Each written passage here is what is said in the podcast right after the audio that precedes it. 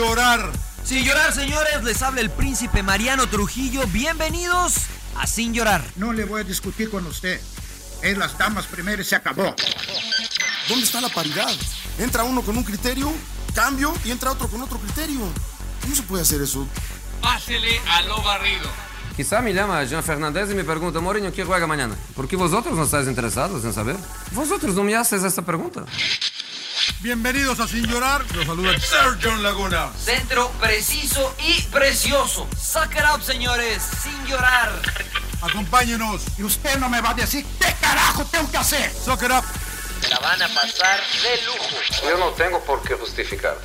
Pienso que estoy faltando respeto porque qué poco cerebro tienes. Pero no tienes la capacidad de pensamiento. Rodolfo Landeros. Esto es Sin llorar. Debate pambolero sin filtros. ¡Cállese, carajo!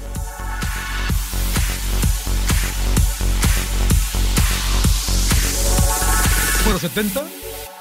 Seis- ¿70 o 6-9, Ro? Eh, 70, creo. No, 6-9. ¿Sí? No, 70. Porque yo Según dije, yo, que era, 70, el, ¿no? ¿O dije no? que era el número muy bonito, el 69 la vez pasada. 69. No, ¿sabes qué? 6-9. No, es el 69, señor Laguna. Ah, muy bien, por eso digo que va el 69. lo que- El número bonito. Bueno, vamos. ¿Vamos? Ya estamos grabando. ¿Desde qué hora, señor Laguna? Porque contigo siempre tengo que decir que oprimas el botón, pinche rodo, güey. ¡Ya está, cabrón! Bienvenidos a Sin Llorar número 69. Alguien, algunos dicen por ahí el número más bonito de uno de los números más bonitos. Pero bueno, ¿Por ese qué es el número tema. más bonito, Ah, señor no, Laguna? no se preocupe, quiero presentar porque tenemos invitado, in- invitado, invitado de lujo una vez más, el gran Ramón Ramírez. Eh, la verdad que no necesito decir más, Ramón. Gracias eh, por estar con nosotros y Sin Llorar. Es un privilegio, un placer tenerte con nosotros, Ramón. Bienvenido. Al contrario, John, Claudio, Rodo, Mariano, es un placer por estar con ustedes. Ya me comentaron lo famoso que son con este No, no. podcast y pues felicidades, me uno. Es otro uno nivel. Los invitados, es un honor para mí. Gracias, Ramón. Oye, yo siempre voy a empezar para variar. eh, bueno, saludo al Rodo, al, eh, al Salón de la Fama y a, y a Mariano. Eh, yo pienso en Ramón y pienso en el gol contra Ecuador, cabrón. ¿Tu mejor gol? De los mejores, sí, digo Ah, no el mejor. que de eso sigo viviendo. No, hice muy bonitos goles. Pocos, pero hice muy bonitos goles. ¿eh? Este, pero sí, yo creo que el, el más recordado por muchas circunstancias fue ese de la Copa América contra Ecuador. ¿Cómo lo brinqué, cabrón? Puta. Ahí estabas tú, emperador, también, ¿no? Así estaba, así es. Te saludo, de- te saludo, Empe. Sí, primero salúdanos, este John, como siempre, poniendo el desorden. Y, y bueno, darle las gracias a Ramón por aceptar la invitación de último momento, porque estos cabrones nunca se ponen de acuerdo. Ahora- Seis Los quiero balconear. No. Pero gracias, Ramón, por estar No, aquí con nosotros. Y también saludo al Rodo y a Mariano. De pasada. Gracias. ¿Qué ibas a decir, Empe? No, ahí No, no, estabas, no, ¿no? también, también me tocó estar ahí, sí, pues fue un parteaguas esa Copa América de Ecuador 93 para el fútbol mexicano. Creo que eh, para mi gusto de las mejores selecciones que, La mejor, que Empe. ha tenido México. La mejor. Oye, Claudio, in- incluso creo que ese partido ya en semifinal, pues ya tenías el peroné fracturado, ¿no? Claudio, yo estaba jugando prácticamente lesionado, ¿no se acuerdan? Que El ligamento, el ligamento Ah, el ligamento, eh, sí, tobillo, que me, ¿no? reven- me reventó este, el Marco central Sandy, Marco Sandy, sí, contra Bolivia. Todavía, primero jugamos contra Perú, ¿te acuerdas que el 4-2, partidazo? Sí, sí, sí. Porque los, los de fase de grupo, me acuerdo que el, el mejor fue contra Argentina, ¿no? Argentina fue el mejor. Porque el de Bolivia sí fue horrible ese partido. Y calificamos después y de panzazo, ¿no? Antes habían solo dos puntos, eh, eh, por, te daban por el triunfo. Y El, ro- el el Rodo todavía no nacía, güey. El El Rodo Rodo todavía todavía no estaba nacía. No estaba ni en planes, güey. Oye, Oye, Ramón. Bueno, adem- además de saludar. Dale, dale, no, no, no, no, no, no. Luego se ponen celosos los jugadores. Lo- no, lo que pasa es que hoy en día, hoy en día, este, mucha gente dice, no, que es que no está jugando en su posición, no, es que este, que lo pongan en su posición. Claro. Jugaba- jugabas de lateral en esa selección y, Sí, ¿no? y no era tu posición. Y, o sea, te adaptaste, lo hiciste muy bien. Este, ¿Qué pasa con los jugadores nuevos que se quejan de todo, Ramón? Pues lo que pasa que eh, hoy las expectativas de los jugadores son demostrar lo más pronto posible. Y hoy también el jugador cree que es muy fácil de, en el primer partido luego, luego convertirse en figura. Y entonces Sí. cuando, eso, cuando eso no sucede, pues empiezan a buscar pretextos y excusas de que es que yo soy más volante que creativo, es que yo juego más por el centro que por las bandas. Mira, yo, mi posición natural desde, desde formación, yo fui un volante por izquierda, pero yo debuto en segunda división ya como profesional, como extremo izquierdo, porque el, el volante por izquierda era Gerardo Alanís, el papá de Osvaldo Alanís. Entonces, digamos que yo a lo largo de mi carrera jugué por toda la franja izquierda. Como ¿Con quién debutaste, Ramón? Como volante, perdón. ¿Con quién debutaste? Deportivo Tepic. Ah, sí, sí, sí, sí, sí, sí. y, y, y, entonces yo era medio izquierdo, pero el medio izquierdo titular y con mayor experiencia, pues yo apenas estaba debutando, era Gerardo Alanís papá, este, bueno, el papá de Osvaldo Alanís, valga la redundancia, y, este, y pues a mí me tuvieron que habilitar como extremo izquierdo y me tuve que adaptar, yo no tenía de otra, en la selección pasó lo mismo, eh, Claudio no me dejará mentir, había un jugador, hay un jugador B por posición y el jugador A en ese momento era Alberto García Aspe, y un jugador todo profesional, con mucho carácter, nunca quería perderse un partido. Y yo decía, pues, ¿cuándo me va a dejar jugar Aspe? Pues se presentó un día un interescuadras donde Claudio armó a su equipo y entonces... y entonces Para variar. Entonces fa faltaba un lateral izquierdo, no había ningún zurdo y a mí me pidió Memo Vázquez y, me, y Miguel que si yo podía este, ayudarlos en esa posición y yo nada más les dije, bueno, y si me gana la emoción de irme al ataque, cuando me dijeron, pues vete, nomás regresa y a partir de ahí creo que les gustó cómo, cómo, cómo me... El resto, el resto es historia. El, re, el, el, resto lo hizo Claudio Campos y, y, y Oye, Ramón. Taxi, Ramón en la, en la cancha para regresar. Ah, me, me ponen unas regañadotas, ¿eh? Porque, baja, baja.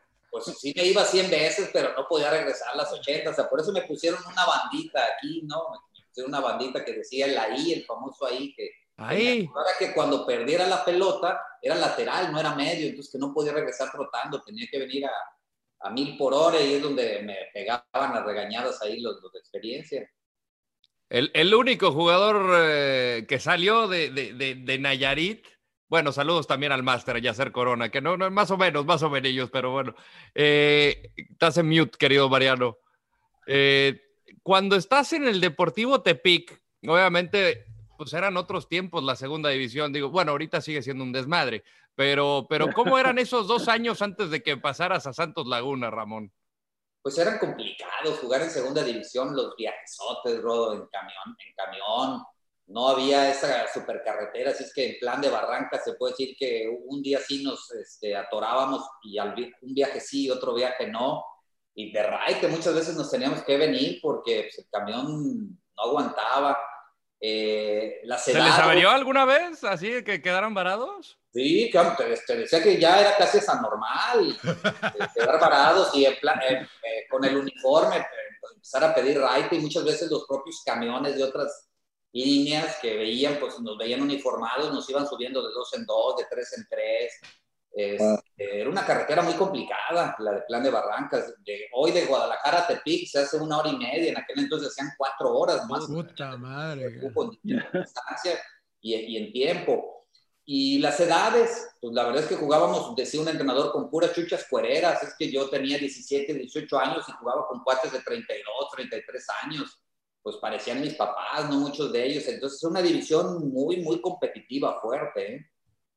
Oye, decías el único de Tepic, eh, ¿no? El, el Cora Ishore, no. ¿te, acuerdas, ¿te acuerdas del?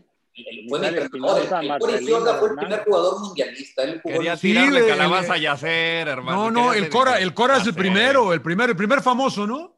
El Coricio es el primer famoso, después creo que es Marcelino Bernal, después viene Misael Espinosa, después vienen los hermanos Cabuto, el Pichi Enríquez. Ah, ya. Eh, ¿Ves, pinche Rodo, güey? ¿Ves? Quería tirarle a Yacer, güey. Quería tirarle a Yacer. Un momento en los noventas que podíamos tener un equipo de puros nayaritas, ¿eh? Enrique Alfaro, Demetrio Madero. Cepeda. Puta Cepeda de allá, ¿no? Miguel Mira, Cepeda. Cepeda. Sí, Miguel Cepeda también. Claro, sí, sí, sí, tenían buena. Oye, después... Oye, oye. Bueno. Adelante, perdón, adelante, adelante.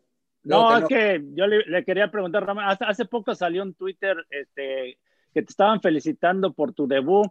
Eh, sí, es, es, ese partido fue tu debut en Primera División. ¿Y cómo llegaste a Santos de Torreón? Eh, porque nunca te he preguntado, porque yo jugué ese partido también en el 90-91. Ah, por. Por, por eso lo hice presente, Claudio, porque me dio mucho gusto haber debutado precisamente contra Pumas en el Estadio Azteca porque se venían los Juegos Centroamericanos un 28 de septiembre de 1990. Nos ganan 1-0, pero nos pudieron haber metido 4. Sí, sí. Ningún problema, nos, nos, pegaron un baile. Y entonces a mí me dio, insisto, me dio mucha emoción porque la gran mayoría de todos esos jugadores a los que me enfrenté los tuve de compañeros en selección, en algún otro equipo o incluso hasta de director técnico, ¿no? Entonces, pues sí, y yo llego a Santos porque Santos era una institución obviamente con bajo presupuesto en aquellos años, enfocada en el escauteo en jugadores de divisiones menores, en este caso de la segunda división. Entonces ellos dicen, y yo sin darme cuenta, que, que casi por un año de forma consecutiva estuvieron viendo mis, juegos, sobre todo de visitante, que ellos ya no tenían dudas del Ramón del local, que se sentía en casa, se sentía cómodo con el apoyo de la afición, que eso era muy sencillo, que querían ver al Ramón Ramírez de visitante en condiciones adversas, con rivales fuertes, y después de ese seguimiento, pues me hicieron una invitación y yo me fui. Cuate Claudio, que antes empezaba con un torneo de copa, y, el, y en el grupo nos tocó América, Chivas, Veracruz, Morelia y Santos. A mí me dijo el presidente, pues a mí me dicen que juegas muy bien, que eres buen jugador, pero a muchos con el estadio lleno se les caen los pantalones. Bueno, eso y otras cosas me dijo, ¿no? Entonces, arrancamos con el torneo de Copa. Si me convences, te quedas. Si no, te regresas a tu pueblo. Así me dijo, tal cual, como buen norteño, el, el ingeniero Salvador. Oye, ¿y qué? ¿Y el contrato aseguraste a Nico también o qué pedo? ¿Por qué no, los... Oye, Voy yo, pero va Nico también, ¿no? Con una condición. No, después a mí el ingeniero, mi hermano estaba en la tercera división y mi hermano me dijo, oye, que también tienes un hermano jugando fútbol, sí, en la tercera división. Si juega la mitad de lo que juegas tú, tráetelo. mañana está aquí, entonces mi hermano también por eso llega a Santos. Jugó, era, era, obviamente, eh, era bueno Nico, ¿no? Era bueno. Sí, la verdad que era bueno y fue campeón, ¿no? Pues fue, fueron campeones ahí, ¿no? El primer título, ¿no? Yo creo que tenía un estilo de juego muy parecido al de Mariano cadenciosos, con muy buen trato de pelota, técnica. No, no era tan mal. Espérame, ¿a, qué Mariano, ¿a qué Mariano? ¿A qué Mariano, güey? ¿A qué Mariano, güey? Al, del Real Madrid, Al del Real Madrid. No, incluso los dos jugando como, como laterales, volantes por derecha, aunque Mariano también se sabía meter al centro. Bueno, incluso Nico llegó a jugar como un doble contención, pero con esas condiciones, con muy buen, buena pierna derecha, también sabiendo manejar la pierna izquierda, muy buenos centradores, también con muy buena pegada de media distancia. Si lo tengo que este, comparar un poquito, Mariano es el, ejemplo. Y él se hacía caso cuando le dabas instrucciones. Ah, eso, sí es otra cosa. De hecho, jugamos juntos, nos tocó jugar juntos. Claro, juntos en Morelia. Sí, yo jugaba de carrilero y él jugaba de volante por delante. La verdad que era una chulada jugar con, con, eh, con, el buen Nico. Oye, Ramón, eh, y todo era miel sobre hojuelas cuando llegas a Santos, ¿no? Y después viene esta fatídica y terrible lesión. Eh, ¿qué, pasó por tu cabeza? ¿no? Porque todo iba para arriba, para arriba, para arriba, eh, y de repente llega este, este check reality, como dicen acá, ¿no? ¿Qué, qué pasó? ¿Cómo, ¿Qué pasaba por tu mente? Bueno, pues sí, como tú dices, todo se dio de manera frenética. Llego a Santos, debuto, juego rápido, me convocan a la, a la selección preolímpica, voy a los Juegos Centroamericanos, medalla de oro, campeón de goleo, voy a los Juegos Panamericanos, me llama Menotti por primera vez a la selección y 15 días después, bueno, 10 días después, me truenan en ese partido contra contra el América. ¿Qué pasa por mi mente? Lo primerito es, me acabó la carrera. Así que lo digo. ¿Cuántos años tenías, Ramón? Tenía 21 años. Puta madre. Dije, se me acabó la carrera. Sí, porque estaba justamente eh, a seis meses de que se vinieran los, los Juegos Olímpicos en Barcelona. Entonces tenías que tener menos de 22 años, 11 meses para, para poder asistir. Y eso sí, dije, los Juegos Olímpicos perdidos. Eso ya, este, ni pensar tantito me trataron de animar y me dijeron que, pues, que a lo mejor era un esguince de ligamento. Yo no sabía en ese, en ese instante, por cómo me quedó la pierna, si había sido, había sido tibia peroné, si había sido la rodilla. Ya con una serie de estudios y que me vine precisamente a Houston, me dijeron que lo más delicado es que me esguincé los tres ligamentos, pero el, el, cartílago, que era lo más delicado. Entonces, este, que eso era de tiempo. Entonces me dijeron, eres como las mujeres embarazadas, que nueve meses para dar a luz, tú también vas a tener que esperarte nueve meses para que se cicatrice esta operación que te vamos a hacer. Puta madre. Para que el, cartílago vuelva nuevamente a consolidar. Entonces, pues bueno, este, eh, puse, puse, por supuesto, en manos de Dios toda mi, mi, este, mi, esfuerzo. Hubo muchísima gente que me ayudó. Esto no, no lo hubiese podido lograr eh, de forma personal. Mi familia, mis compañeros, mis amigos, los doctores, los buenos compañeros del grupo, los entrenadores que tuvo don Roberto Matosas, fue fundamental en toda mi recuperación en la rodilla, los doctores, insisto, ¿Quién pagó, ¿Quién pagó, Ramón? Pues creo que una parte la pagó eh, la federación al ser seleccionado ya y otra parte la pagó el América. ¿eh? El América quería que me operaran a mí en, en- en México y la federación también, debo decirlo, Emilio Mauren me echó la mano al 100% y él insistió y, y hasta que no lo logró que me, se me operara acá en Houston. Wow. Uf, de- de Cuando, cuando vuelves para, para selección mexicana es eh, Copa Oro antes de Copa América, ¿no? En el 93. No, es, eh, sí, Claudio, no, fue, fue primero ya, fue para una serie de, yo me, prese- me presento en No, una eliminatoria, ¿no? Para la eliminatoria, es correcto. Para Para eliminatoria el para inicio de la eliminatoria, después de la eliminatoria, es cuando se da lo de la Copa América. América. Y regresando de la Copa América es Copa Oro. Copa Oro que le ganamos a Estados Unidos en la final. Que, nos dan vacaciones, ¿verdad, Ramón? Nos dan vacaciones y de repente nos hablan que siempre no, ¿no? Que tenemos que participar en la Copa Oro. No, bueno, No, porque jugábamos, jugábamos, Oye. no, en serio, jugábamos Sí. torneos muy seguidos. Di, di que tu compadre Campos y- manejó todo, emperador. Di que tu compadre la Campos. ¿no? No, No, porque pero llamaron a, a siete, ocho, ¿no? Jugadores de esa Copa América, ¿no? A Campos, Sague, eh, a quién otro, a, a Nacho Ambriz, a Capi Perales, tú y yo, ¿no? Se me hace que nos Pues fuimos mira, yo, seis, no siete. sé, yo no sé cómo les dijo a ustedes, pero creo que en el avión venía diciendo, tú tienes descanso, tú necesitas este, unos días de vacaciones, tú eres no, tú estás chavo, tú estás Tú dale. ¿E- ¿Este fue Mejía Barón? así con Mejía Miguel Barón. Mejía Barón. A mí no me dio, a mí no me dio posibilidad, creo que algunos, quiero creer que a Claudio, a Campos les dijo, oye, ¿qué No, a mí no. Ah, pues a mí me dijo, tú Porque- estás chavo, compadre, tú te vienes. A chingarle, cara. Sí, porque yo venía lesionado todavía, o sea, igual me la aventé. Pero bueno, ¿qué piensas de eso, Ramón? Ahora de los jugadores que se ponen, que hablan de que mucho cansancio. En nuestra época, pues jugábamos lo que decíamos, torneos así seguidos, ¿no? Pues no los entiendo, la verdad, porque además hay más competencia. Hoy el jugador es más fácil incluso que hasta lo convoquen a selección nacional. Entonces, pues con eso, yo como jugador estaría temblando. Si no voy a una concentración, si no voy a un partido, si no insisto, eh, este, perdón, si no asisto a este torneo, si no me muestro, si no tengo nivel, mañana ya no me mandan llamar. Nosotros íbamos a ojos cerrados porque sabíamos la competencia que teníamos atrás. Uno o dos partidos que te ausentaras o incluso bajaras tu nivel corrías el riesgo de que ya no se te llamara. Entonces, pues no, sinceramente no los entiendo. Mm. Oye, te tocó, Men- te tocó Menotti, ¿verdad, Ramón?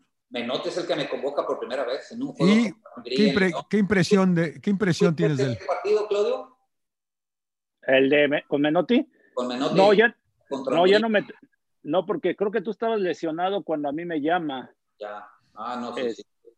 Sí. No, a mí, a mí me llama ese partido pues porque se lastimó el Guamerú García en la concentración. Y entonces estábamos al, estábamos al mismo tiempo, tanto la mayor como la preolímpica o la olímpica. Olímpica, sí. Entonces, cuando le preguntaron a Menotti que quién iba a llamar en su lugar, me dijo, no, aquí tengo un chavo para sustituirlo. Ahorita no me, no me gustaría incomodar a los equipos porque se venía el partido de fin de semana. Y pues eso a mí, por supuesto que en ese momento me, me- se me vino una ola de críticas de que, pues, qué méritos había hecho yo para llegar a la selección nacional. No tenía ni 30 partidos en primera división. Que, que se abarataba la playera, pues lo que se dice hoy, ¿no? Pero entonces Lo yo- mismo. no tengo más que de dos sopas, o le doy la razón a quienes me están juzgando o demuestro en la cancha. Entonces, pues yo incluso pensé que ni me iba a meter, pero me dijo en el segundo tiempo, calienta y cuando me levantes el pulgar te meto. Yo la verdad me hacía güey por todos lados. yo, yo me, me volteaba a ver y yo hasta que, hasta que me habla y me dice, oye, cabrón, así ¿necesitas una hora para calentar? Dije, no, yo ya desde hace rato ya estaba. me metió como 25 minutos y creo que no lo hice mal y pude de alguna otra manera este, calmar las aguas ¿no? de, de esa convocatoria. A la segura. Eh, ¿Y sí, qué, fue- qué- fue- qué- qué te dejó Menotti? No, bueno, Menotti platicaba más con nosotros que con la mayor incluso, porque él decía que nosotros deberíamos de ser la selección eh, nacional, pero que México, como está acostumbrada la prensa, lo matarían. Dice, es que ustedes yo los puedo moldear, ustedes yo los puedo trabajar, ustedes todavía me van a hacer caso. Y dice, estos cabrones, así, estos ya no van a aprender. Se refería a la mayor, obviamente, a, a las vacas sagradas, ¿no? Sí. una nueva generación. donde venía Campos, donde venía Claudio, sino a los ya de, de, de, cierta experiencia. Y entonces decía, pero si yo ahorita los convoco a ustedes, a mí la prensa me corre. Entonces él platicaba mucho con nosotros y él decía una frase que siempre se me quedó muy grabada. En Brasil, en Alemania, en Argentina, en Italia, en el país que tú me quieras, hay jugadores buenos, regulares y malos, en todos lados. ¿Por qué? Porque en ese tiempo nosotros teníamos la idea de que los alemanes todos eran fuertes y, y buenos, buenos, claro, En Brasil claro. todos eran técnicos y maravillosos. En Argentina todos ganadores. Y, y, así, entonces, creo que nos empezó a quitar algunos complejos el señor Menotti. O sea, sí, sí fue un parteaguas Menotti en el fútbol mexicano. Porque muchos dicen, nah, no, no enseñó nada, pero todos los que yo escucho que estuvieron con él dicen, sí, fue un parteaguas en el fútbol mexicano. En la parte mental sí, y en, la, en, en el trabajo también, ¿eh? sobre todo lo táctico. En la parte física. En lo táctico, el cuate era correr riesgos, riesgos, riesgos, riesgos. En la chique, el achique lo, lo hacía bien. Bueno, otra cosa que no le entendía la, la mayoría a los que porque prácticamente Miguel Mejía Barón admiraba mucho a Menotti, entonces siguió como que ese proceso de, eh, por eso el famoso achique. Exacto, pero la diferencia entre Menotti y, y, y, Mejía Barón es que Menotti sí escogió la gente idónea para hacer ese tipo de achique, acuérdate que lo platicábamos todo. Menotti, el, el, único problema de Menotti es que él se aferró a jugar el achique pues, con jugadores, digo, en ese momento, como por ejemplo con Aguirre, Aguirre estaba en la selección nacional, y le claro. pedía hacer el achique, ir y venir, entonces pues no tenía claro. condiciones para ese estilo de juego. Cuando viene Miguel, Miguel como tú dices, con esa admiración y con esa filosofía muy parecida, sí, pero ya pone a gente rápida en defensa, gente rápida en medio campo que sí nos daba para hacer ese estilo de juego, pero tácticamente también Menotti trabajaba muy bien y sobre todo de la, del, del de, la, de la cabeza, de la cabeza. Rodo. No, en el mundial del con ganas de preguntar. No, sí, es wey, que en el mundial del 74, no, en el mundial del 74 justamente Menotti a, a, los argentinos le dicen este justamente esta situación, ¿no? Contra Alemania.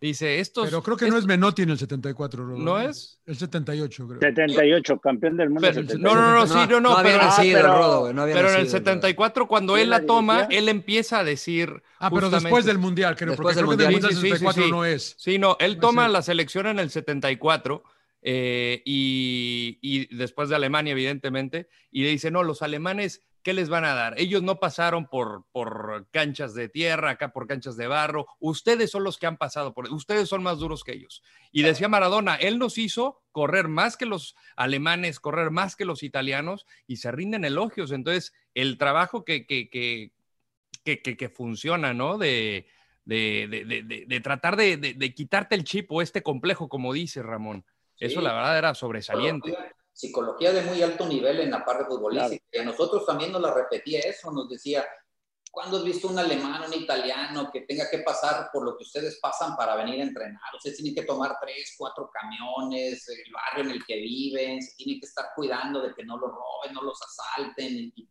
ellos no, ellos llegan con todas las comodidades, a campos empastaditos, este, no les duele nada, las mejores marcas de zapatos todas esas cosas que, que, creo que sí funcionaron en ese claro. momento. Oye, Después de... Adelante, dale, adelante. No, no, no es que... Dile, dale, dale. Después de esto que comenta Ramón, ¿no? hoy se habla mucho de la táctica, de que el 4-3-3 y de que funciona y que después de tu experiencia como jugador y en otras eh, ramas del fútbol, eh, ¿crees que es más lo mental? O sea, el que puedas convencer al jugador más allá de la táctica que uses e incluso más allá de las características y capacidades que tenga el jugador.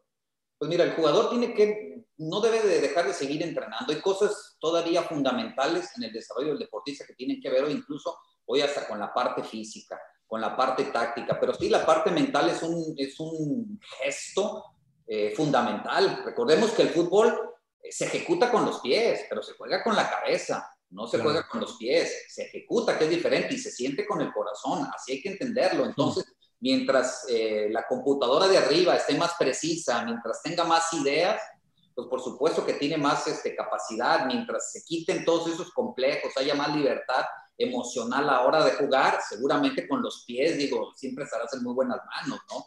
Eh, la técnica siempre será importante, la táctica, pero hoy sí creo que el desarrollo mental es una parte muy importante. Yo incluso a las nuevas generaciones, Mariano, les digo que hasta la cuestión tecnológica, Hoy a muchos jugadores me parece que los ha rebasado el teléfono principalmente y la computadora. y no solamente a los jugadores.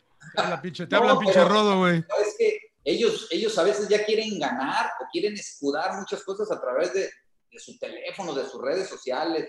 Claro. Claramente se hables en la cancha, no en un Claro. teléfono ni, ni en lo que puede opinar la gente, ¿no? Oye, Sí, sí, Ramón, ¿cómo ves a la selección actual ahora de que... Porque evidentemente hay buenos futbolistas, no hay buenos jugadores, no es una buena selección, pero eh, ya es que se habla de que no hay gente con huevos, no, no hay líderes, no hay los Beto García Aspes, no hay los Claudio Suárez, no hay Ramón Ramírez. ¿Cómo ves tú a la, a la- a la- a la selección actual? Pues tal vez los roles han cambiado y los liderazgos también, ¿no? Porque también hay diferentes tipos de líderes, John. Está el líder que mete la pierna, está el líder que habla, está el líder que quiere el balón, el que ejecuta las jugadas. Hay diferentes tipos de liderazgo. Yo hoy creo que el jugador por lo menos tiene más conocimiento. Y sobre todo los que están en Europa, creo que sí han permeado mucho en el futbolista mexicano, sobre todo en concentraciones, sobre todo en la selección nacional. Creo que les han quitado todavía o los han sacudido más de esa idea de que no se puede o de que ese famoso quinto partido. Yo veo un grupo este, sano, veo un grupo bien equilibrado en fuerzas, en edad, en condiciones, pero nada de esto sirve o nos servirá en torneos a corto plazo, que puede ser Copa Oro, eliminatoria. El reto mayor ya de, de este grupo, de la selección, es la Copa del Mundo. A mí creo que de nada nos sirve que otra vez seamos tetracampeones de la Copa Oro, que arrasemos en las eliminatorias. Preferiría hasta tener problemas en ambos torneos, pero que realmente eh, el, el salto de calidad se dé en un mundial. Emperador, Eh, ¿por qué haces caras, emperador? ¿No, no estás de ¿Tienes frío, emperador? Sí, sí, ya te dormiste, güey. Ya, te, quedas dormido. Saca el emperador. chocolate No, caliente, emperador. Es que, es que ya yo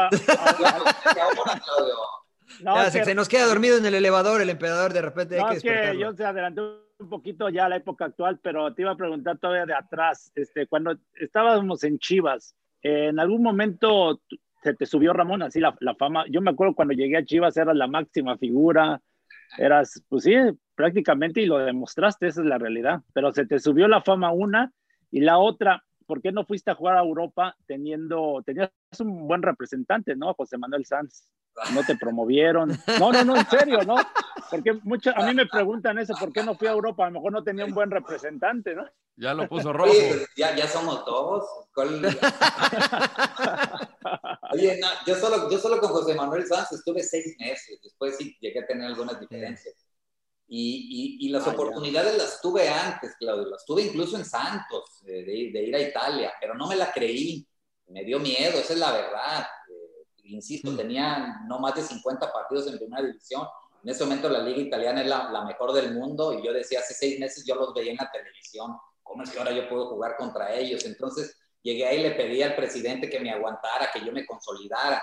Después hubo una posibilidad de ir a España y a Alemania, pero ya me vendían muy caro. Así me lo dijeron tal cual, oye, por lo que vales tú, eh, vale lo mismo un brasileño y un argentino. Nos vamos a aventar un volado a ver si escogemos al brasileño o al argentino antes que al mexicano. O sea, te venden muy caro ya. Por bandera. lo que si se me subió, pues yo te diría que no, pero los que están a mi alrededor, sobre todo que es mi familia, pues me dijeron que sí. Eh, pinche mamón, Ramón, que pinche mamón. De hecho, nos mandaron mensaje Nos antes. mandaron nos mensaje dijeron que preguntaran- Cuidado, que es mamón. de, de hecho, cuando ganábamos, pues era Ramón Ramírez, y cuando perdíamos, pues era Sí. Ramón Ramírez. Sí, sí, sí. Eh, Eso ya era muy fácil de escuchar. Y este, pues, ellos se encargaron de ubicarme, de decirme, ¿sabes qué? Bájate del ladrillito, eh, Claro. es ese papalote que, que- que traes, porque pues no pasa nada. Y lo veíamos, además, digo, pues estábamos en buenas manos, creo que también tú que eres una persona idónea para sentarnos cada vez que pedí algo de eso, pero bueno, pues te digo, no lo, no lo, no lo descarto, que ante esas circunstancias, pues uno sí se sienta muy reconocido, ¿no? Pero, Sí. pero ver, ¿Equipos te, te buscaron, Ramón? De, de Italia, de España, de Alemania? Pues mira, de, de- Italia fue el Cremonense y alguna vez tuvo algún acercamiento con el Udinese. Con, en, España fue con el Español antes de que fuera Villa y en el, y en el Bayern Leverkusen hablé con Rudy Feller alguna vez. Mira. Qué bien. Oye, eh, Ramón, si pudieras meterte al túnel del tiempo y pudieras regresar, re- ¿a qué partido regresarías? ¿Al de México-Alemania del 98 o a la final del 93? Híjole, qué buena pregunta. qué buena pregunta, pero si me dijeran que la, que la íbamos a ganar, me regreso a la del 93 contra Argentina.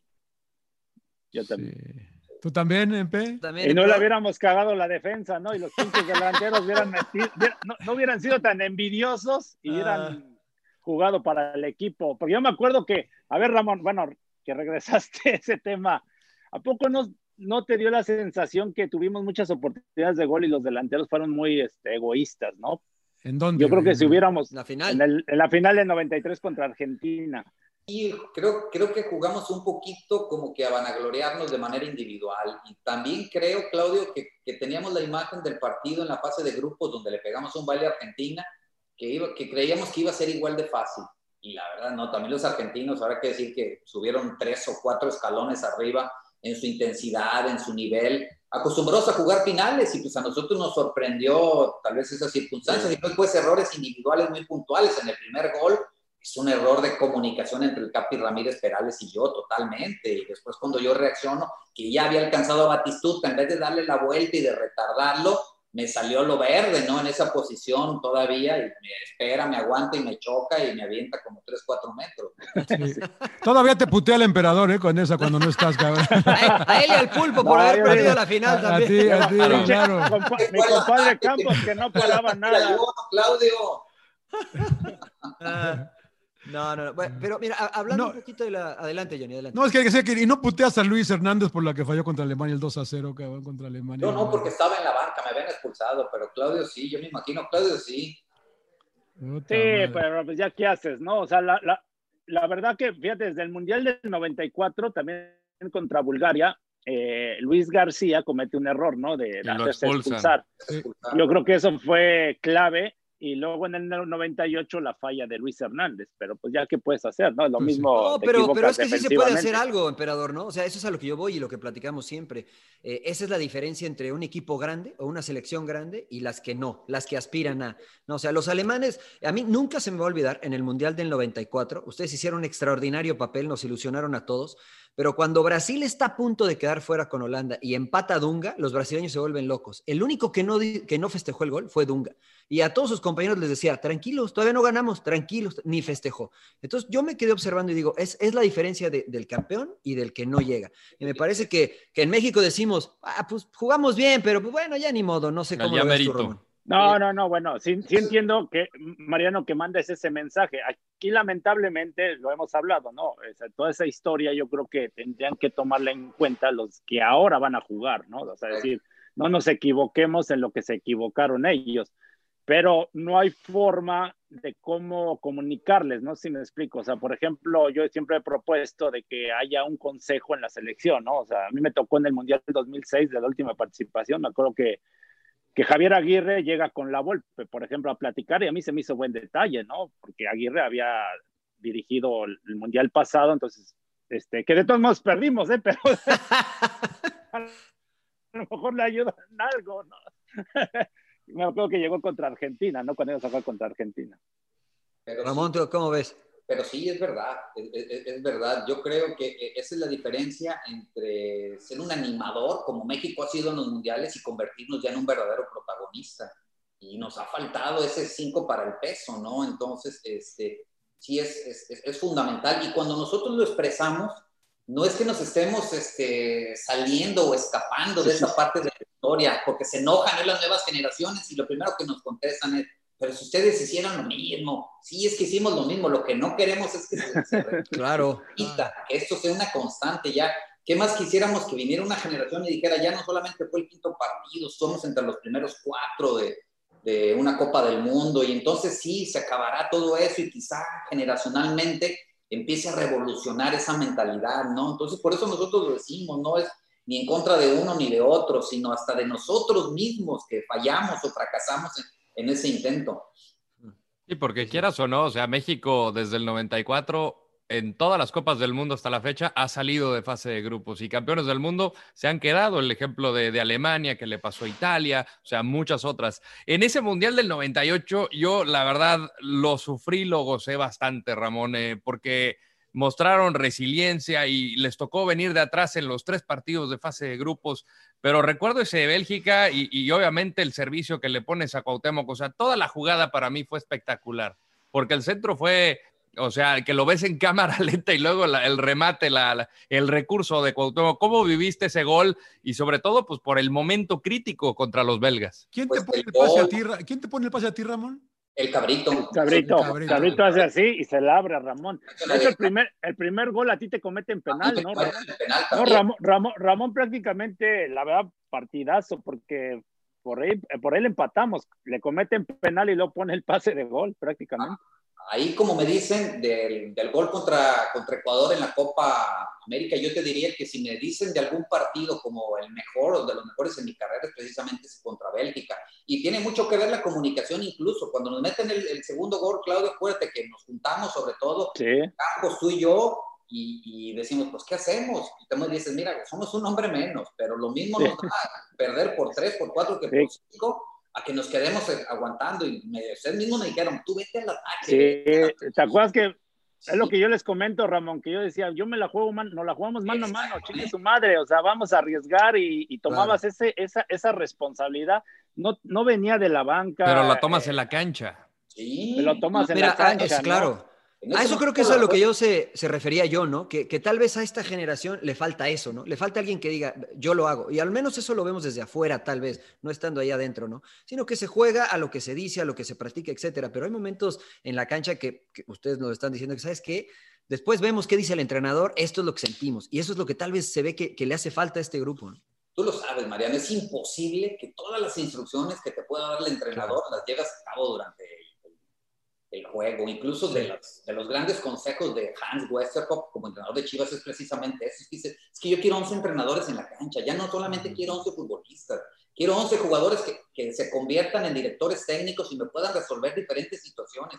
Yo no puedo ver, aunque esté, aunque esté a un costado de la cancha, yo no alcanzo a ver eh, todo lo que está sucediendo ni las emociones por las que ustedes están pasando y necesito que ustedes asuman los riesgos. Ya después hablaremos si estuvieron bien o estuvieron mal. Mismo tú, Miguel Mejía Barón, todos los entrenadores que tuvimos, Claudio, siempre nos dieron esa libertad que después dentro de la cancha y con Manolo, ni digo, ni siquiera se le preguntó, Claudio y Campos me dijeron a mí, porque yo, yo le dije, oye Claudio, pero somos un hombre menos, yo no voy a ir al ataque, Sí. ahora sí yo ya no te garantizo que voy a regresar. Esa respuesta me dio Claudio. Yo me juego mano a mano y si me tengo que jugar, el tiburón Sánchez también dijo, y si nos tenemos que Sí, jugar dos contra tres o uno contra dos, no importa, pero algo tenemos que hacer, tenemos que ir a buscar un gol, si no, estamos fuera de la Copa del Mundo. Se me comete el penal, ya nos quedamos 10 contra 10, entonces viene esa jugada al centro, que yo lo tiro al espacio, ¿eh, Rodo? Lo tiro al espacio. No veo yo a ningún jugador más que una camiseta blanca que viene cerrando y ahí lo tiro. Yo creo que la virtud es el, el- el gesto de Cuauhtémoc Blanco, que yo digo que lo remató como en las películas de Champlin, que ni se claro. El recurso. remate, El, ¿no? el recurso. Sí. El A- recurso. ave- a- aventó la mochila por delante y Se tiró la mochila ¿Cómo para atrás y ya? Ah, no, hizo balance. Eso ayudó de la mochila. la mochila lo equilibró. Eh, oye, eh, hablando de líderes, Ramón, eh, y, de lo mental, eh, ¿qué, qué tan difícil es jugar en un equipo como Chivas, no? Porque Claudio nos lo platica, tú, tú lo viviste, eh, sales y ganas y eres figura. Pierdes o empates un partido y son los peores. ¿Qué tan complicado es como jugador llevar, eh, convivir con esto, no? Eh, en la vida diaria. Pues eh, este, sí, no, no, es, no es sencillo. Claudio sabe cómo es la afición tapatía, cómo es la gente de Chivas en general, y sobre todo la de Guadalajara. Creo que en, en- en la provincia el cariño por el equipo es inmenso, es, es, es, poco, es hasta apapachador. Creo que a veces hasta poco exigente. No sé si estarás de acuerdo conmigo, Claudio. Sí, claro. es todo diferente. En Guadalajara son exigentes y demás, no les gustan incluso que ganes, sino cómo ganas. Entonces este, se desespera el, el- el aficionado.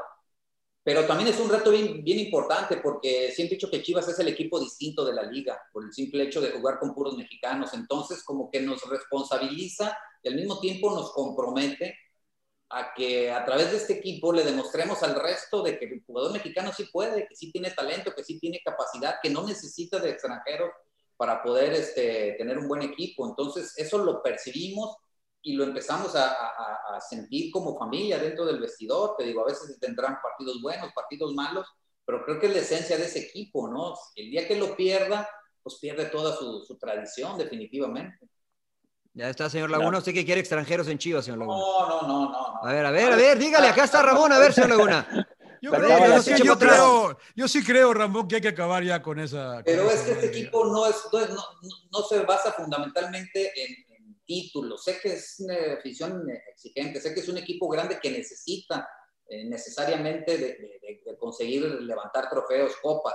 Pero parte de esta cultura de este equipo, pues es precisamente la identidad de jugar con puros jugadores mexicanos. Hoy, hoy, tal vez, la directiva, los cuerpos técnicos están obligados a tener un mejor ojo clínico a la hora de elegir tanto en sus fuerzas básicas como en los refuerzos, pero yo creo que con puros mexicanos Chivas podría darle competencia a cualquier equipo sin ningún problema. Sí, lo que pasa es que si, si tú te pones a ver, y lo platicaba, creo Mariano lo comentó en un partido que estábamos narrando, de los que fueron campeones con Matías Almeida, a todos los vendieron, Ramón. Sí, pues, A es- todos los pero esos vendieron. son O sea, entonces ya Chivas es un equipo vendedor, güey. pues ese es un error. pero son digo, malas es- decisiones de, O de sea, quien esté a cargo de lo deportivo. directivas, son- decisiones de la, de la directiva y por supuesto que puede ser que se hayan equivocado, pero también no sabemos, John, si el jugador realmente ya se quería ir, si ya no estaba contento, quería Claro. más o quería irse al extranjero, no sé yo, tampoco se, le- se les puede obligar, ¿no? Yo me baso fundamentalmente, fundamentalmente en que esa tradición de Chivas no se puede borrar, pero tampoco pueden hacer otra ya. Ya, ya eso ya tampoco, en eso sí estoy de acuerdo. Ya hoy el, el- el- el buscar romper fronteras, el que haya igualdad, el que haya muchas cosas, pues tiene que ver ya mucho, mucho con, con la actualidad. Por eso este equipo es único. Entonces este equipo no se puede romper, pero ya no estoy de acuerdo en que aparezcan más de- con esta tradición. Claro, Ah, no claro, sé. claro, Oye, ento- claro. entonces, ye- ye- siguiendo en esa línea, Ramón, ¿la cagaste en ir a la América? A ver, a ver, bueno, Ramón. Sí, sin llorar, rápido, sin llorar. rápido. Sí, sin llorar. Yo, yo no iba a tocar ese tema, pero ya lo tocó. No, pero es que yo, yo soy de afuera, yo soy de afuera. Sinceramente, Ramón, sinceramente, te, se- te sentiste traicionado por Tuca y por la directiva el, el hecho de, de que cómo saliste de Chivas? Sí, sí, la verdad sí. Sí. La verdad sí.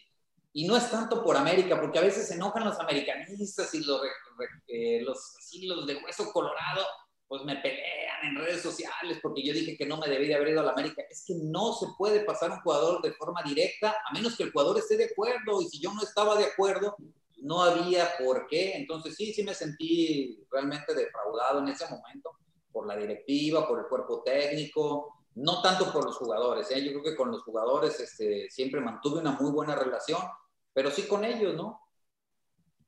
Eh, Te- te- Ramón- te- adelante. Dale, dale, dale, dale, dale, No, adelante, justo en eso. ¿Te desilusionaste alguna vez en tu carrera del fútbol profesional? No de, no de nombres, no de gente, sino del fútbol profesional como tal.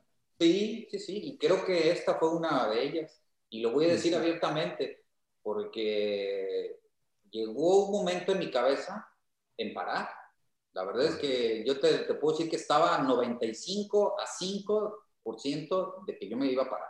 Oye, Ramón, pero dicen las lenguas que te tiraron un buen billete, cabrón. No, no, no, tampoco es eso. Tampoco fue el dinero, ni, ni, ni gané en extrema diferencia, porque además solamente estuve seis meses. O sea, Sí. seis meses que pude haber cobrado, que la gente argumenta que no pude haber ganado en Chivas. No, no, no, no, en realidad no era en, la en la transferencia en aquellos días no, No me tocó ni un centavo de transferencia. Y aquí lo aclaro públicamente por si alguien dice que esto, no me tocó ni un centavo de la transferencia. Este, no, yo quería parar.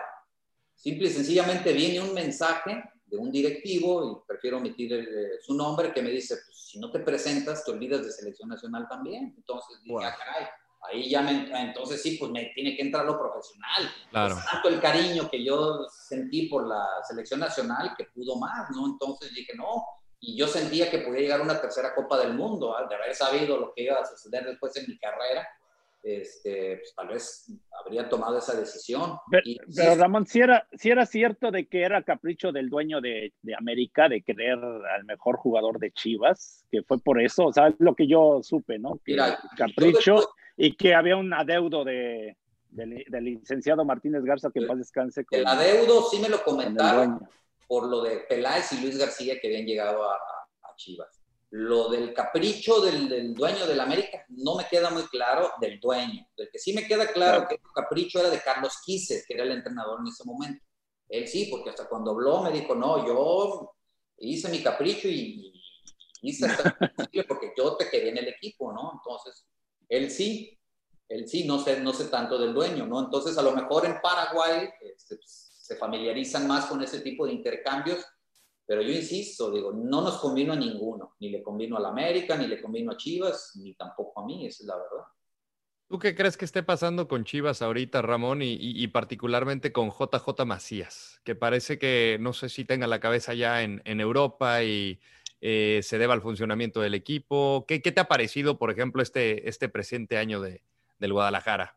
Pues inconsistencia, como ha sucedido en, los, en las últimas temporadas con Chivas, plantel creo que lo tienen, jugadores con capacidad también, pero el desconcierto de saber eh, en qué modo van a venir, en el modo rápido, constructivo, atrevido, de, llevar la iniciativa, o en el modo retraído, de esperar, de aguantar, de ver qué hace el rival y contragolpearlos. Ese Chivas no me gusta, ese Chivas no es el, el- la esencia de, de estos colores. Chivas siempre tiene que salir en la cancha a, a tomar la iniciativa y eso es lo que está pasando, que dan una de cal por dos de arena. Lo de JJ Macías, para saber si su mente está en Europa, pues tendría que yo conocerlo un poquito más. No puedo hablar a grosso modo de, de- en ese aspecto. Lo que sí es que creo que eh, adolece también de creación. A veces le llegan muy pocos balones, él tiene que salir a buscarlos, se conectan eh, en, en ocasiones de forma muy distante.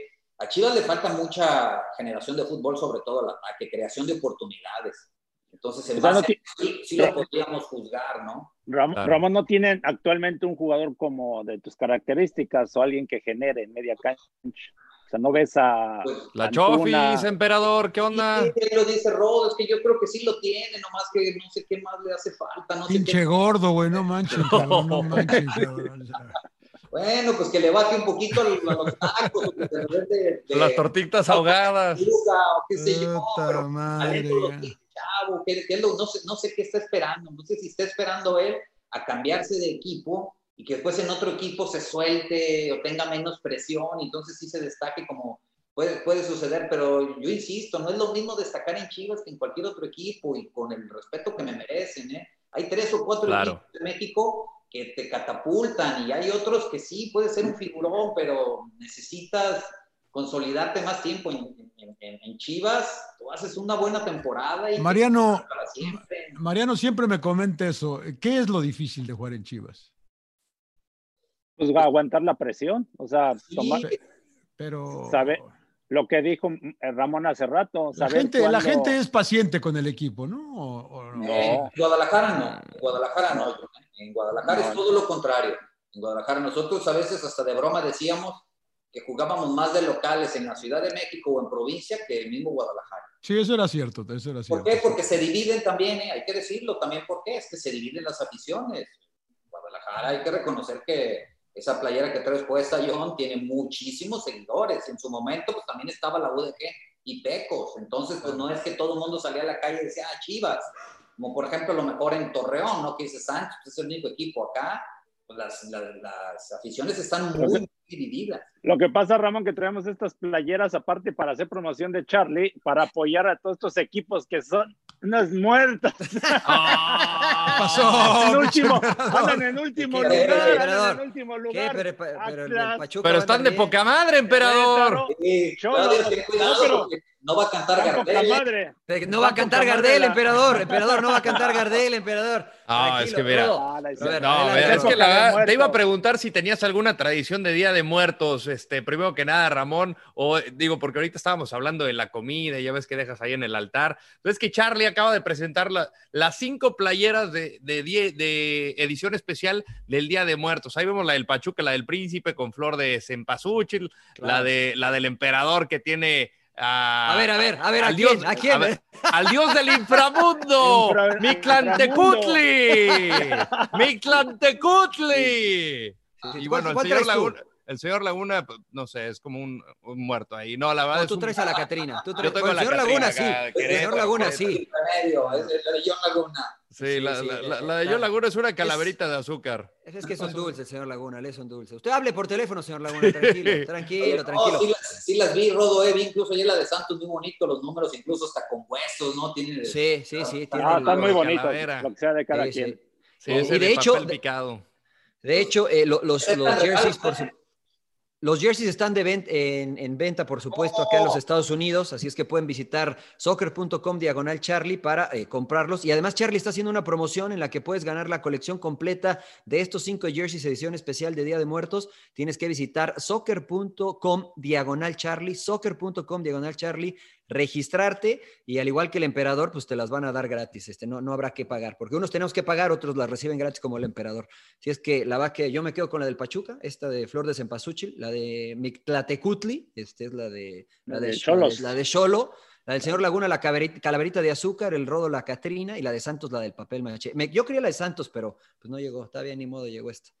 Que no, no se olviden, señores, visitar eh, la página de Charlie acá en los Estados Unidos para participar y llevarse estas extraordinarias camisas. Edición especial del Día de Muertos. Y la pueden seguir. Qué bien en- le queda, señor Laguna, ¿eh? Sí, no, no, no. Ahí en la cuenta de Instagram de Charlie USA, que es arroba Charlie USA guion bajo. Ahí pueden ver los videos donde están justamente la celebración a, a los muertos en los altares. La verdad que es una cosa espectacular, me encanta. Señor Laguna está, eh, está como muerto, está en ¿Cuál es, mute. la, cuál es la tecnología? ¿Cuál es la tecnología? Por eso yo decía. decía Día de Muertos, ustedes me entendieron mal. Claro. ¿Cuál No, es la pues yo pensé que estabas hablando de John, pero, pero No, después no. te ¿Cuál es- entendí bien. ¿Cuál es la te tecnología, entendí. Rodo? Para festejar la- el Día es de Muertos. la, la, la, la dry, ¿no? Y, y el nano, el antibacterial nano. El Es acti- ah, así, así, hasta huele uno bien, sin bañarse. Bueno, usted no sé si, si, si- si pase la prueba, Oye, señor Laguna. muy pero- bien. Hay que mandarle a Ramón una playerita. Claro. Ramón, La de ¿qué- Santos, qué- la de Santos. La de Santos, la verde, por La supuesto. Santos. Hablando de todo esto, ¿no? De la tecnología que se ha agregado al, al- al fútbol. Claro. ¿Qué te parece el VAR? ¿Qué te parece la tecnología aplicada en el fútbol? Porque unos se quejan, otros a favor. ¿Qué Pues- piensas tú?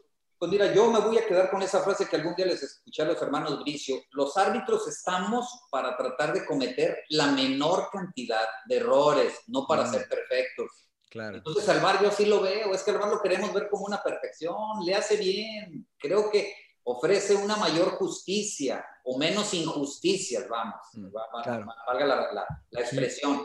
Sí, sí, Pero sí. no van a ser perfectos, el VAR no va a ser perfecto, sí hay cosas que con el tiempo se tendrán que modificar, se tendrán que acelerar, sobre todo en la decisión, creer más en la gente que está ahí arriba y no que el, el- este, el Pero, árbitro tenga que estar yendo Yo, con- yo el otro En día. ese la- tema, Ramón, nosotros habíamos propuesto de que hubiera exjugadores o alguien que jugó al Bien, fútbol en, en el bar, porque, porque hay jugadas, decisiones que se me hacen muy exageradas. Por ejemplo, ayer le marcan a San Luis un penal, a mí se me hizo mí exagerado, ¿no? Que no es penal, sí, totalmente. Que salta con el brazo y bueno, y, y- y ciertas este, jugadas, ¿no? Que siento que son normales de contacto y todo te marcan o penal o...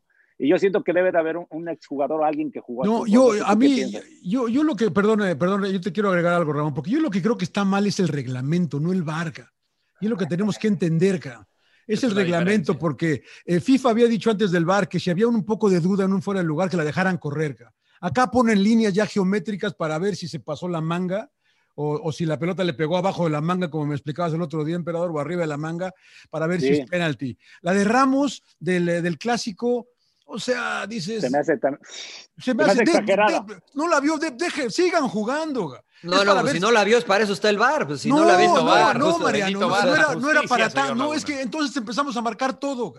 Empezamos Sí, a- entonces, reclamar todo y a claro, marcar todo. Pero, son- el Por eso caemos en lo que delantero A ver, A no, mí no, me no, parece no, que no, debe de, no, a mí me no, parece que no. debe ser para los. No. parece orden, para, para cuando un gol en un mundial No entra un metro. Pues eso, metro y y es otra ve, cosa. Eso, es, eso es el eso VAR. es- eso es la tecnología del ojo de halcón, que es completamente distinto. Si es un penal, por más mínimo que, que haya sido el contacto, lo que sea, No, se tiene que dar. no. Si no, ¿para qué pones el, No. ¿para qué pones el VAR? ¿Para qué No, traes la entonces tecnología? entonces, todos, entonces, el VAR está con marcando el partido, no el árbitro. ¿Y qué Está tiene? para apoyar ¿Para eso algo está? que no ha visto el árbitro. No, güey, no, yo, yo no estoy de A acuerdo. ver, por eso- eh, a Ramón acaba de decir A ver, que hay que confiar más en los de arriba. Sí, Adelante, Ramón.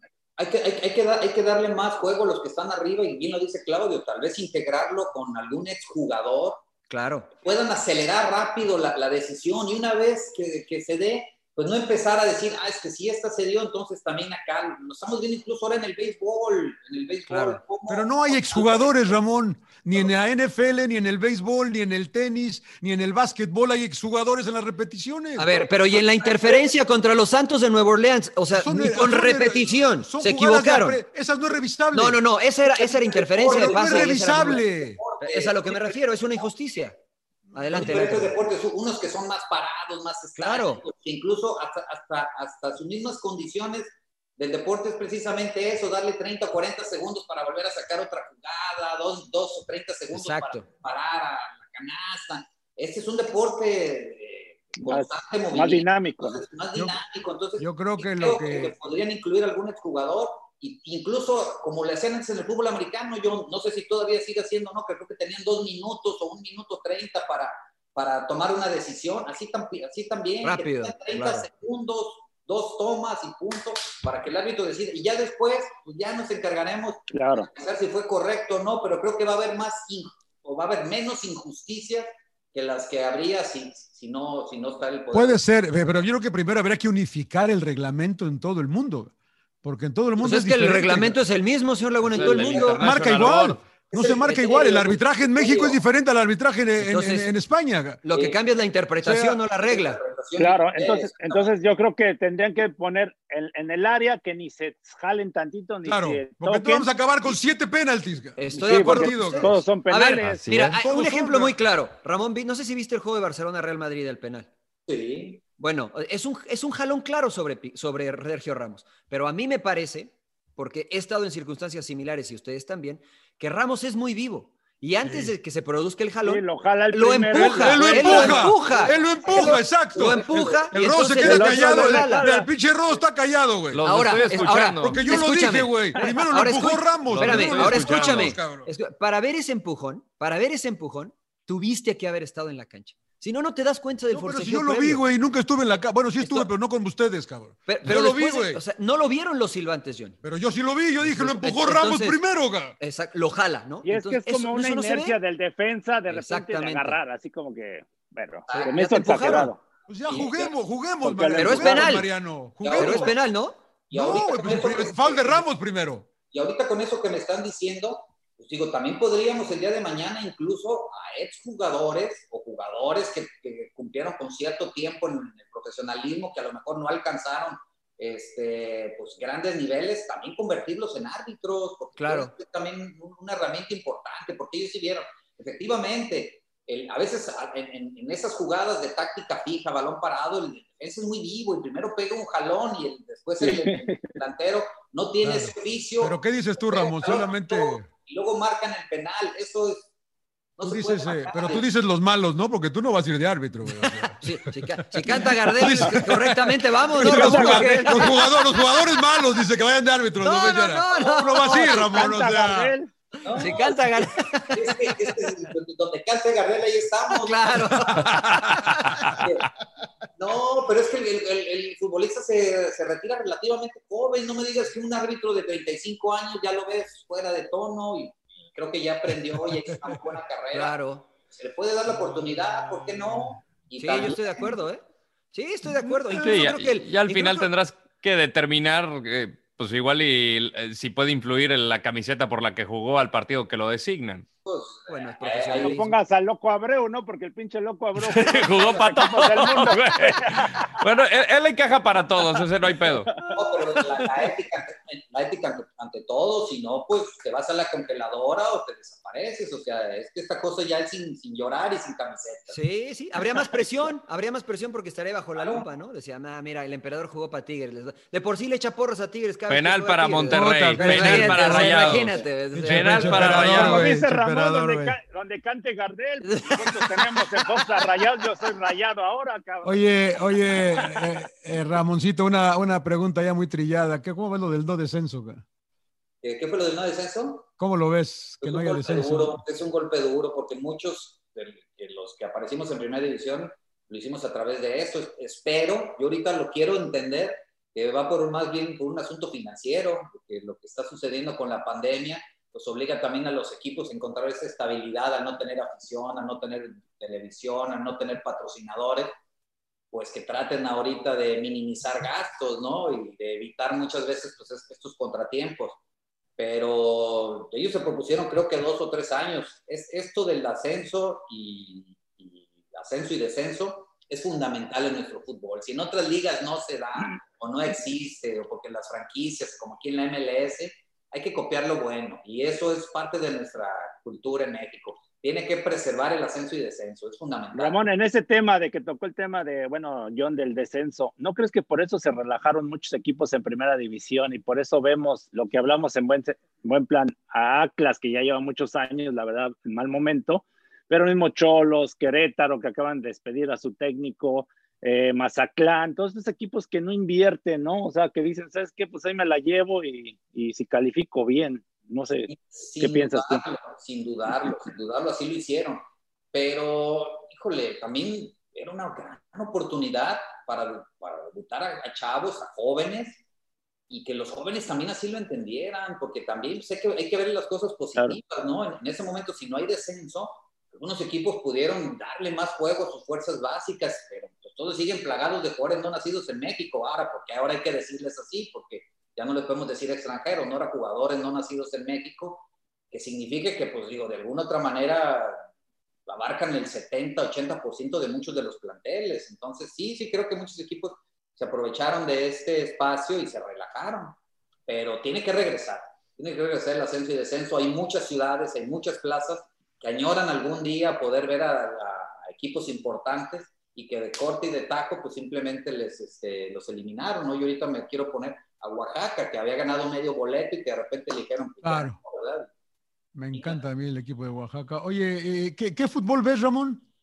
Aparte, aparte del de Fox Deportes, ¿qué? Todos los, todos los que pueden, pero nunca me mandan saludos. Si no les mando mensaje, no me mandan saludos. claro, es verdad, es verdad. El biche, Ramón me dice, está Ramón ahí, que le mandamos ah, saludos ah. o no. No, no le mandemos, dice el biche. Como a mí ya no me el partido de los Pachuca le mandamos. Aquí en adelante les digo, todos los partidos los veo, todos los partidos de Fox los veo. Y veo la mayor cantidad de partidos que pueda haber de todas las ligas, lo hago con mucho gusto. ¿Y qué liga te gusta? ¿Qué liga te gusta más? Me encanta la liga alemana. A mí me encanta la liga alemana.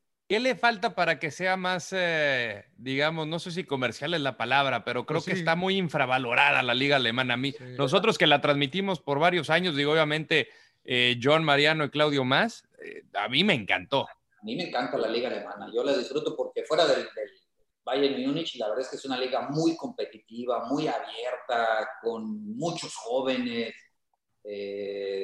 preocupados siempre por ir al ataque y por dar espectáculo los estadios, antes de que sucediera esto, lleno siempre. Yo creo que juegan, juegan en mucho la, la, mercadotecnia. Para mí la mercadotecnia que vende el Barcelona, el Real Madrid, el Paris Saint Germain, algunos otros ahí de, algunas otras ligas. ¿No te gusta el fútbol inglés, Ramón? No, no, me, gusta mucho, me gusta mucho el fútbol inglés. Yo creo que a llorar? un escaloncito abajo está el fútbol inglés. También es una maravilla el fútbol ¿Cómo abajo, güey? Arriba, güey. para mí, para mí, en, el propósito, no, en la calidad de espectáculo, en la calidad de jugadores, en la calidad de equipos, sí creo que la liga eh, inglesa está por arriba de la liga alemana, pero en el propósito de, debutar vaya, Vaya, señor Laguna. Lo que te decía, Mariano. A ver, dile que no. cuatro años tratando. Ramón Ramírez, güey. Cuatro años tratando de convencerlo de eso, Ramón, y no. Y dice que no. Y dice que bueno, está bien, pues cada quien le gusta. Mira, ahí estamos. Narré 20 años fútbol inglés, Ramón. Es, generacional, Mariano, es generacional. Claro, es verdad. Oye, Ramón, eh, ¿qué jugador te llena el ojo? Hoy que digas, voy a ver este partido porque quiero ver a este jugador, porque me, hace tal vez tener flashbacks o, regresos de, lo que tal vez yo hacía en la cancha. ¿Qué jugador te llena el ojo? No, es que, híjole, más que un jugador, yo soy admirador del Bayern Múnich. A cómo me mm. gusta eh, cómo juega ese equipo. Puta, más es un placer ¿verdad? verlos jugar. Cómo juega Lewandowski, cómo juega Goretzka. Eh, híjole. Eh, Thomas Müller, que no lo que no, no, no, no convenzo a Mariano de Thomas Müller. No, hay caso con Müller. No, no, no. A ver, pero a ver, Ramón. Vamos a, vamos a desglosar a, ahí va, ahí va, Ramón. Tengo dos años diciéndole de Müller y me, manda la chingada. Para mí, para mí, Müller es un jugadorazo que funciona en el Bayern Múnich por lo que tiene alrededor. Si a Müller lo sacas del Bayern Múnich a jugar a un equipo mm, similar, hay promedio, se va a ver bien, pero no va a destacar como lo hace ahora. Porque es un jugador muy inteligente, pero no es rápido, no es hábil. O sea, es un tipo muy inteligente, por eso se ve bien. Pero, la mayoría de jugadores, Mariano, destacan por en el equipo donde está. No, no, no, no, mira, por ejemplo. Bueno, hay algunos. Eh, Marco, si tú traes a Marcos Royce, por ejemplo, del, del, Borussia Dortmund y lo pones en el Bayern Múnich, yo creo que se puede ver bien. Kai Havertz, que estaba en el Leverkusen, ahora en Chelsea, yo creo que lo está haciendo bien. Werner, que estaba en el Leipzig, ahora en, en Chelsea, creo que lo está haciendo bien. Creo que Müller le costaría más porque no es tan talentoso como los otros. Puede, puede ser Mariano, eh, pero, pero, pero también es un jugador que en selección nacional ha cumplido. Yo me acuerdo de, la, una semifinal o cuartos de final, no recuerdo, en Brasil en el Mundial de Brasil, un Francia contra, contra Alemania, todos estaban vueltos locos por si Klaus metía gol y alcanzaba Sí. a iba a llegar. El mejor jugador de ese partido fue Müller. Qué tremendo jugador, tácticamente impresionante. Exacto, Sabe mover sí. muy bien a los espacios, sabe Sí, en de qué momento ubicarse en, en- en el lugar correcto, pasa cuando tiene que pasar, como dicen, no se compromete porque no sabe encarar, siempre tiene oportunidades de gol en los partidos. Es un Sí. tremendo jugador y está en una máquina además muy ajustada como es el Bayern Múnich. ¿Escuchaste. ¿ves, ves, Mariano? ¿Ves No, no estoy de acuerdo. O sea, en eso No, no lo estoy totalmente. Mariano. No, pero como Es se lo, mira, dice, se lo dice Ramón si- Ramírez, está si bien, pero digo yo, Ramón me mira, manda la chingada. si pinche yo soy el entrenador- Mira, que espérame, sabe, cabrón. ahí te va. Si yo soy el entrenador, yo no pongo a Müller, si tengo otras opciones, no pongo a Müller de titular. Por ejemplo, yo te dije, yo pongo a Julian Brandt o a Kai Havertz o incluso a Goretzka en su posición, en la posición que juega Müller en el, Bayer- eh, en el Bayern Múnich, por encima de Müller. Yo, si fuera el entrenador. Yo soy de los que quiero a Julian Brand en el, en el Bayern. ¿Ves? ¿Ves? Ahí está, ahí está. Ahí, Bien, señor Laguna. Pero te perderías, te perderías de 20, asis- 20 asistencias, 10 goles, cabrón. A, a lo O mejor sea, Brandt te da 30. No, bueno, no, no- no los ha dado ese güey todavía. No los ha dado. Lo, Está lo muy chavo. llevamos y lo acomodamos. ¿Ves? ¿Ves? Claro, ¿Ves? Claro. Oye, mi querido Ramón, antes de que te dejemos ir, eh, hemos hablado de todos tus eh, momentos eh, eh, cumbres importantes. Yo tuve la oportunidad de viajar contigo con Chivas USA, cabrón. Fue el peor de tu carrera eso, ¿no, cabrón? Tranquilo, Puta madre que la pasamos mal. Yo viajaba con, yo viajaba con, eh, con el equipo, ¿te acuerdas, Ramón? ¿no? En la primera temporada de Chivas USA. cabrón. ¿Puedo decir marcas o no? Sí, sí, claro. También Eh, puta madre, ganar un partido fue como su, cómo sufrió el pobre Ramón, cabrón. Estaban de viáticos, nos alcanzaba por una McDonald's. Sí, sí, sí, sí. ¿Es el peor, el peor momento de tu carrera profesional? Deportivamente yo creo que sí fue lo más complicado que viví. Sí, sí, sí. Familiarmente creo que no. que- que tuve el privilegio de, de vivir en este país. Y administrativo también, ¿no, Ramón? Aprender, sí, también en lo administrativo de quererlo. de Tú fue respetarlo. criminal. mis hijos pues este, ya estudien acá, de que mi hija este, ya haya terminado su carrera, entonces pues, Claro. cosas buenas, cosas malas, pero en lo deportivo sí creo que no fue la mejor decisión también. Sí, no, eh, pinche equipo, qué, qué, qué, qué difícil, ¿no? Yo creo que subestimaron la liga o qué pasó, Ramón, no sí, sé. es que venimos a jugar un día, un partido amistoso con Westerhoff al San José, que eran los campeones, pero San José estaba de vacaciones prácticamente, entonces venimos con el tapatío y tres o cuatro jugadores de Chivas, y les ganamos 3-0, que dijo, dijo Westerhoff, este equipo hasta con la reserva somos campeones en la MLS, ¿no? es una liga muy competitiva, es muy fuerte, ¿no? No nos pegaban cada baile y luego además con la filosofía de Westerhoff muy al estilo este, Holandés, Menotti, claro. deci- decía Todos al ataque, ¿no? Que terminábamos con un defensa nada más, imagínate. Entonces, Con Ryan, Ryan Suárez, ¿no? sí, exactamente. O, o- o con en vez de Beckham, era Oye, y me acuerdo de Tiago, ¿cómo se llama Tiago el que metió, que, que va a quedar en la historia como el primer brasileño que dormía? brasileño que jugaba con nosotros, ¿se acuerdas? Sí, sí, que dormía en la playa en Santa Bárbara y lo jalaron y... O- Oye, Ramón, de veras, yo, yo vi un documental apenas de Chivas USA y, y yo no sabía esa historia, que es cierto que te, que te querías regresar porque no le dieron visa a tu chacha y no sé qué tanto. me regresé, me regresé, no me regresé, ya no quería regresar, pero Ah, sí te regresaste. Claudio, oye, Vejines, Panchito, Cuadros, Romo, vivían en una, en una cochera. Todos esos Ah, güeyes, lo que, los que te mencionaba, Mariano, que sí te acordabas Sí, de ellos. sí, sí. de Nos ellos. dieron 15 días para encontrar casa, pues los pobres chavos, güey, les tuvieron que rentar un pariente de ellos una cochera para, para vivir. Entonces yo les dije, espérame, estamos en pretemporada, entrenando con Westerhoff casi tres veces al día. Estos cabrones están durmiendo en un colchón en- en- y luego el domingo nos quieren ver como aviones en la cancha. Les Sí, no, no mames. Dije, no, no, nos tratan como Volkswagen y nos quieren ver como aviones. No, entonces no se puede. Entonces, pues me le revelé y ya ves, este, Claudio, apliqué una de las tuyas, eché grilla ahí. Claro, claro. Bien, bien. Pero, Dejaste pero, escuela, y- emperador. es que Dejaste era- escuela. Es que era, era, la verdad que con todo respeto, era, era bueno para vender a Antonio Cue, ¿no? O sea. Sí, no, te bajaba era- las te- estrellas. te, vendía, te hielo en el Alaska ese cabrón. man. Por eso yo decía del tema administrativo, a mí me quedaron a deber dinero, no sea Ramón, o sea, pero no te cumplían los contratos. No, no. No, no, muy difícil, muy difícil todo. Creo que este, por algo fracasó el proyecto. ¿eh? Sí. Oye, Ramón, eh, aquí generalmente les pedimos a nuestros invitados que nos den una recomendación, algo que hayas visto recientemente, película, serie o un libro, algo que te haya llamado mucho la atención en, los últimos, en la última semana. Pues qué que- sé o, yo. o qué has hecho durante la pandemia, qué has visto, qué has estado haciendo. Pues no, este, he recaído en dos o tres eh, malestares, eh, me la he pasado aquí, te digo, pues más bien acomodando y reacomodando muchas cosas que tienen que ver con muebles y con... ¿No ves, net- no ves Netflix, no ves series, no ves nada de esas No, cosas? muy poco, muy poco. Veo, veo más deportes y noticias. Y, y de leer eh, eh, tampoco. eh, Eh, leo, sí, de repente le- leo algunas cositas. Ahorita me acaban de dar unos libros. Benjamín Lara, por cierto, Claudio, este, les voy a Ah, a, a- a echar unas ojeaditas. Pero no, pues estoy al pendiente de lo que está pasando, sobre todo en el, en el mundo de las noticias. Oye, Ramón, ¿y, y- y nunca quisiste dirigir? No, dirigir no. No, No, no, creo, te, ya, creo- ya, creo- ya. creo que no tengo esa vocación. No me, no me les digo a veces de broma que ya me aguantaron a mí como para aguantar 25, 27 o 30 egos muy cabrón. Ya me aguantaron a mí, yo no sé si yo los puedo aguantar. No, me, me inclino más por la dirección deportiva.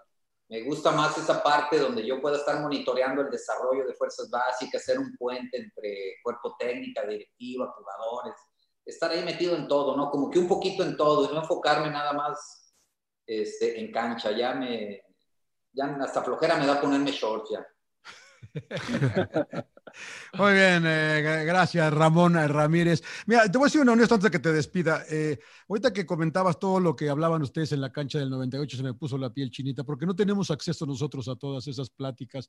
Yo- el emperador nos platica, Mariano nos platica, pero qué linda, qué lindo momento me hiciste a mí lo personal ahorita vivir con ese partido frente a Bélgica, que dijeron pues a huevos, ¿no? Y el emperador, pues uno y uno, tú súbete y lo que hicieron fue algo... Ahora sí Momento que heroico. fue una, una cosa chingona eh, nombrando a, a otro un delantero mexicano. No, no nomás lo soñaron, lo hicieron, lo hicieron, la verdad. Fue heroico. Gracias, Ramón. No, Gracias. por gracias, gracias a ustedes porque también alimentan a uno poderlos escuchar y poder revivir todas esas historias. También para mí ha sido un placer estar con todos ustedes. Ellas saben que se les quiere y se les quiere bien. Y te prometo Gracias, Ramón. que y te prometo que yo te mando saludar, hijo, aunque no me diga el emperador, me cae de madre, porque el pinche emperador es como güey. Es el gran Ramón Ramírez. Ne- Necesito decir más, ¿no? Sin Nada, gracias, Ramón. Gracias, Ramón, sin llorar. Muchas gracias, Ramón. Llorar, eso sí. Suck it up, señores, sin llorar. ¡Cállese, carajo!